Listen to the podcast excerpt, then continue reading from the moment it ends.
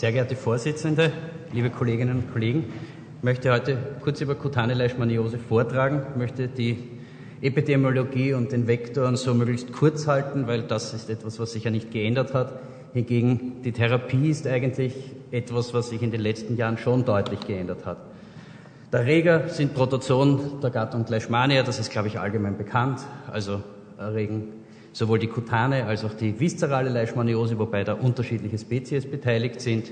Der Vektor sind Stechmücken im englischen Sprachraum, Sandflies genannt, der Gattungen Phlebotomus in der alten Welt und beziehungsweise Lyzomyr in der neuen Welt. Ähm, diese Stechmücken sind ziemlich klein, kommen durch die üblichen Malariaschutznetzen Netze relativ problemlos durch. Das Reservoir sind diverseste hundeartige Nagetiere, in der neuen Welt dann eher Opossums, Faultiere, Ameisenbären, das ist also weit äh, gestreut. Ähm, bei der kutanen Leishmaniose muss man jetzt unterscheiden, es gibt natürlich die rein kutane Leishmaniose, was glücklicherweise der häufigste Fall ist. Allerdings in der neuen Welt tatsächlich in der, also in der sogenannten alten Welt als Rarität die mukokutane Leishmaniose und dann noch deshalb in Grau die Raritäten einer diffusen kutanen Leishmaniose, einer rezidivierenden Leishmaniose oder Leishmaniosis recidivans oder der Postkalasar, das Postkalasar dermale Leishmanoid. Das sind aber echte Raritäten. Insgesamt ist die Leishmaniose keine Rarität. Ähm, die Schätzungen äh, lauten auf ca. 2,4 Millionen Neuerkrankungen pro Jahr weltweit, wobei der ganz, ganz überwiegende Teil davon kutane und mukokutane Leishmaniosen sind. Die viszerale Leishmaniose ist deutlich seltener. Ähm, die Erreger der kutanen Leishmaniose in der alten Welt sind Leishmania tropica, Leishmania major und Leishmania ethiopica. Das ist äh, je nach Region stark unterschiedlich, also da ist die Reiseanamnese durchaus von Interesse. Ähm, in der neuen Welt ähm, muss man zwei Gruppen unterscheiden. Das eine ist Leishmania, die, der sogenannte Leishmania brasiliensis Komplex. Die neuweltlichen Leishmanien werden auch Viania bezeichnet. Dazu gehört eben Brasiliensis, Guyanensis und Panamanensis. Das ist insofern interessant, als diese Spezies alle kutane Leishmaniosen, aber auch mukokutane Leishmaniosen verursachen, was für die Therapie durchaus von Bedeutung ist. Die zweite Gruppe ist die Leishmania, der sogenannte Leishmania Mexicana Komplex mit Mexicana, Amazonensis, Ganhami, Piphanoi, Peruviana.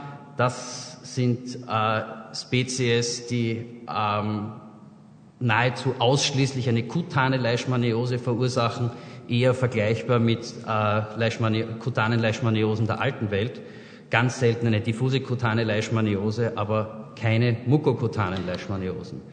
Ähm, die kutanen Leishmaniosen sind weltweit sehr stark verbreitet, zwischen dem 45. Breitengrad Nord und dem 30. Äh, Breitengrad Süd. Ähm, das betrifft also den äh, gesamten Mittelmeerraum, hm?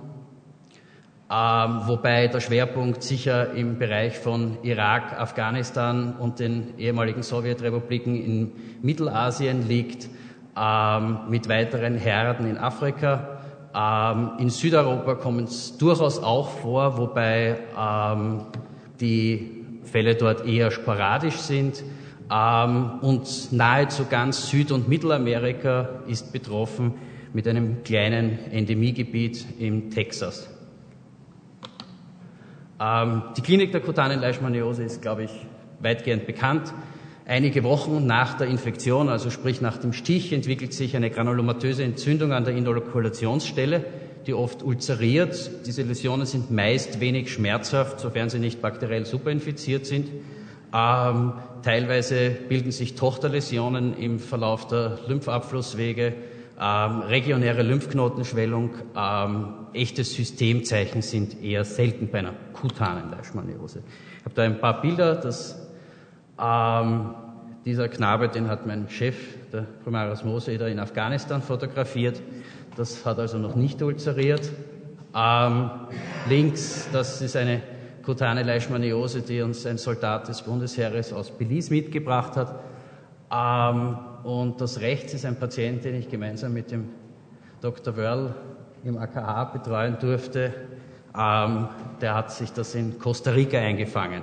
Da sieht man eben auch schon durchaus Tochterläsionen, was allerdings auch schon ein gewisser Hinweis darauf ist, dass das eine Leishmaniose-Form ist, die zur Streuung neigt. Ähm, der Verlauf ohne Therapie ist, besteht meistens in einer Spontanheilung nach einigen Monaten bis eineinhalb, maximal zwei Jahren, wobei die Läsionen teilweise sehr stark vernarben. Das Problem ist eben, dass bei einer Infektion mit Vertretern des sogenannten Leishmania brasiliensis Komplexes die Gefahr der Entwicklung einer mukokutanen Leishmaniose besteht. Ähm, wirklich gute Zahlen dafür habe ich trotz langer Suche nicht gefunden. Es bewegt sich wahrscheinlich im einstelligen Prozentbereich. Das Problem ist, dass die Patienten in Südamerika, die das betrifft, sind meistens so arm, die suchen keinen Arzt auf wegen einer kutanen Leishmaniose, weil die hat sowieso jeder ähm, sondern kommen erst, wenn die mukokutane Leishmaniose auftritt. Es handelt sich dabei um teilweise schwerwiegende Destruktionen im HNO-Bereich durch lymphogene und hämatogene Streuung. Das, so das Problem ist, dass eine mukokutane Leishmaniose Jahre nach der ursprünglichen Infektion auftreten kann, auch wenn die kutanen Läsionen längst abgeheilt sind, spontan. Ich meine jetzt nicht unter effektiver Systemtherapie. Also hier zwei Bilder einer äh, mukokutanen Leishmaniose, da sieht man auch die Prävalenz, also es zerstört vorzugsweise das Nasenseptum, aber es kann eigentlich alle Schleimhäute im HNO-Bereich betreffen. Ähm, ganz kurz zur Diagnostik, Klinik und Anamnese. Anamnese beziehe ich jetzt hauptsächlich auf die Reiseanamnese. Das ist durchaus von Interesse. Ähm, die Diagnose einer Leishmaniose als solcher erfolgt sehr relativ einfach durch eine Histologie und das braucht man keine Spezialfärbungen, das ist eine ganz normale HE-Färbung und da sieht man eben diese histiozytären Zellelemente mit diesen Leishmanienkörperchen drin. Das ist ein diagnostisches Bild für eine Leishmaniose und links sehen Sie noch einen Gewebsabstrich, ähm, der ist etwas stärker vergrößert als Größenvergleich, das soll so circa einen Erythrozyten darstellen. Da sieht man diese rundovalen Amastigoten Leishmanien ähm, diese U-förmigen Gebilde, bitte, das ist nur Dreck, das ist ein ähm, Artefakt. Und ähm, um eine Speziesdiagnostik zu ermöglichen, ist, ist eine PCR zu bevorzugen, ähm, aus, am besten aus einem Biopsat und das möglichst nativ, also nicht erst in Paraffin eingegossen. Ähm, nun zur Therapie. Man muss da jetzt einfach unterscheiden zwischen Lokaltherapie und einer Systemtherapie, wobei ähm, als Indikationen zur Systemtherapie würde ich eine mögliche Infektion mit einem Vertreter des Leishmania brasiliensis Komplexes ansehen. Ähm, zumindest eine hohe Wahrscheinlichkeit oder eine bewiesene ähm, Infektion mit Leishmania brasiliensis oder ähm, Spezies ähnlicher, ähnlichen Verhaltensmusters. Ähm, Multiple Läsionen, vor allem im Gesicht, ähm, können auch eine Indikation zur Systembehandlung darstellen, weil die Spontanheilung eben sehr oft mit einer massiven Narbenbildung einhergeht. Und dann eben noch diese Raritäten, ähm, diffuse kutane Leishmaniose, USW, wären auch eine Indikation zu einer Systemtherapie. Ähm, Lokaltherapie, Einzelläsionen könnte man exzidieren. Es gibt das Paromomycin, das ist ein altes Aminoglykosid, das man in 15-prozentiger ähm, Konzentration okklusiv aufbringen kann. Die Heilungsraten, die darunter beschrieben sind, sind ganz, ganz unterschiedlich. Problem ist immer zu unterscheiden, was ist Therapieerfolg, was ist Spontanheilung. Kryotherapie ist neulich erst im Blue Journal eigentlich eine sehr gute Arbeit erschienen, dass das teilweise sehr gut funktioniert. Ähm, es ist, bleibt halt eine Lokaltherapie. Das würde man einfach einmal wöchentlich mit flüssigem Stickstoff das einfrieren. Das sind sehr schöne Heilungsraten nach wenigen Wochen bei wöchentlicher Behandlung beschrieben. Und man kann die Läsionen lokal mit fünfwertigen Antimon-Präparaten unterspritzen. Ähm, die fünfwertigen Antimon-Präparate kommen ein bisschen später, dann noch genauer. Das hat von den Lokaltherapien an sich die höchste Effektivität, ist allerdings für den Patienten auch die, eine relativ unangenehme Behandlung.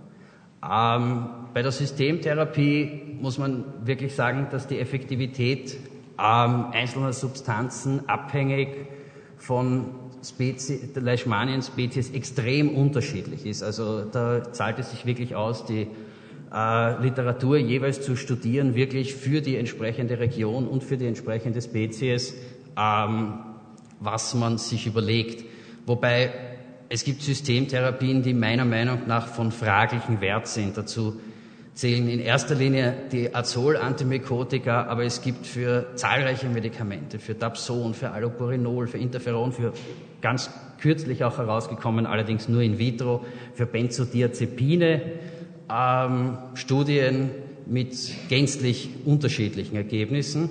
Es gibt allerdings auch einige gesichert effektive Systemtherapien, was jetzt nicht bedeutet, dass sie hundertprozentig wirken, aber da gibt es wirklich gute kontrollierte Studien, dass die wirken. Das sind eben die fünfwertigen Antimon-Präparate, das Pentamidin, Amphotericin B und das neueste ist das Miltefosin. Die Azol-Antimykotika eben sind in der Literatur sehr widersprüchlich beurteilt. Es gibt ähm, Beschreibungen, dass die Heilungsraten sehr gut sind. Und dann gibt es auch Studien, die besagen, die Heilungsrate liegt nicht über der Spontanheilungsrate. Ähm, das Problem ist auch, dass die Studien, die für die Effektivität sprechen, sich aus, eigentlich nach dem, was ich gefunden habe, ausschließlich auf Altwelt-Leishmaniosen beziehen, beziehungsweise auf Leishmania mexicana, ähm, die an sich eher einen benignen Verlauf haben. So gesehen kann man es probieren. Ähm, bei Leishmania brasiliensis würde ich es nicht probieren. Ähm, nun zu den wirklich effektiven Systemtherapien. Seit vielen Jahrzehnten gibt es die fünfwertigen Antimon-Präparate. Es gibt da das Pentostam von Glaxo und das Glucantim von Aventis. Ähm, der Vorteil ist, dass sie sehr billig sind. Ähm, sie waren bis vor 15, 20 Jahren eigentlich auch die einzig wirklich effektiven Systemtherapien. Das Problem ist, es sind in sehr vielen Gebieten noch mehr bei viszeraler Leishmaniose, aber auch bei kutaner Leishmaniose zunehmende Resistenzraten so im Bereich von 30, 40 Prozent beschrieben. Der Verabreichungsmodus ist wirklich extrem unangenehm. Entweder man gibt das drei Wochen lang dreimal täglich IV oder man spritzt es einmal täglich EM, aber auch ziemlich lange. Und ich habe mir da kurz ausgerechnet, also wenn man über 42,5 Kilo wiegt, würde man zum Beispiel von dem Pentostam 8,5 Milliliter einmal täglich EM bekommen. Also ich glaube, und das 20 Tage lang täglich. Also ich glaube nicht, dass das sehr angenehm ist. Ähm, und ähm, sie haben eine hohe lokale und systemische Toxizität. Unter anderem sind also tödliche kardiale Zwischenfälle beschrieben und zwar nicht als Einzelfälle. Und ein gewisser Nachteil ist, dass sie, hier, dass sie nicht so leicht zu bekommen sind, was aber an sich kein ernsthaftes Problem darstellt. Über internationale Apotheke bekäme man es durchaus. Ähm, das nächste Medikament, ähm, das ich schon eher befürworten würde, ist das Pentamidin. Markenname Pentacarinat, das einen relativ unproblematischen Verabreichungsmodus hat, also ähm, Tag 1, 3, 5 oder auch eventuell noch Tag 7 IV. Ähm, die Wirksamkeit ist mindestens gleich gut, meistens besser als Antimonpräparate. Die Resistenzraten sind deutlich niedriger. Und das wirkt durchaus auch bei Leishmania brasiliensis. Und die Nebenwirkungsrate ist wesentlich geringer. Also damals haben wir unseren Patienten, der das aus Belize äh, mitgebracht hat, haben wir damit behandelt. Und dieses Ulkus bestand zu dem Zeitpunkt schon drei Monate. Und also die, die Heilung war wirklich, es war wirklich also frappierend, weil also Tag drei, also das ist quasi der Tag, wo er seine zweite Infusion bekommen hat, gab es plötzlich eine, also rasche Reepithelisierung und das ist Tag 18, zwei Wochen später war es komplett abgeheilt. Also das ist wirklich beeindruckend schnell gegangen. Und das ist jetzt auch schon etliche Jahre her und alle drei Patienten, die wir damals hatten, sind auch rezidivfrei. Das Amphotericin B ist sicher vergleichbar effektiv wie Pentamidin, ähm, es sind die unterschiedlichsten Dosierungsschemata beschrieben, von Single Shot bis zu 14 Tage täglich IV. Das Problem ist natürlich, dass das konventionelle Amphotericin B relativ toxisch ist und das liposomale Amphotericin B sehr teuer ist. Sollte hierzulande kein ernsthaftes Problem stellen, äh, darstellen. Vorteil ist, dass es als einziges Medikament in der Schwangerschaft nicht kontraindiziert ist. Also jetzt im Vergleich zu den anderen effektiven Systemtherapien. Und jetzt wirklich das aktuelle Neue, wo derzeit eine Unzahl von Studien erscheint, ähm, ist Miltefosin, Markenname Impavido von Centaris, ursprünglich als Zytostatikum entwickelt. Als solches hat es sich als ineffektiv erwiesen und es hat irgendwer dann einfach mal ausprobiert. Ähm, Dosierung ist 100 Milligramm am Tag, maximal 2,5 Milligramm pro Kilogramm Körpergewicht über 28 Tage. Der unglaubliche Vorteil ist, dass es die erste wirksame orale und damit ambulante Therapie ist. Ähm, und es hat derzeit gerade bei nicht nur, also die ursprünglichen Studien bezogen sich auf die viszerale Leishmaniose äh, in Indien, wo es Heilungsraten von über 95 Prozent gab. Ähm, aber auch bei der kutanen Leishmaniose hat es nach den Daten, die derzeit vorliegen, die allerdings noch etwas unvollständig sind, die höchste Effektivität aller Systemtherapien und das wirklich auch bei vorbehandelten Patienten, also Therapieversagern und bei HIV-Co-Infektion, was ein gar nicht so seltenes Problem ist, wobei eben die, das Datenmaterial schon noch etwas begrenzt ist. Es, es erscheinen laufend ähm, neue Papers, aber ähm, es gibt noch keine echten Großstudien. Das Nebenwirkungsprofil ist ziemlich mild. Ähm, mäßige gastrointestinale Beschwerden sind beschrieben, aber, und es ist teratogen, also man darf es Schwangeren natürlich nicht geben als Zytostatikum, aber ansonsten hält sich das sehr in Grenzen. Und das ist jetzt nur noch ein, der Patient von vorher, den ich gemeinsam mit dem Dr. Wörl im AKH behandelt habe, das ist also wirklich sehr eindrucksvoll abgeheilt nach wenigen Wochen. Und auch die Lymphknotenschwellung, die dieser Patient hatte, war sehr schnell weg. Gut, das, ich danke für die Aufmerksamkeit.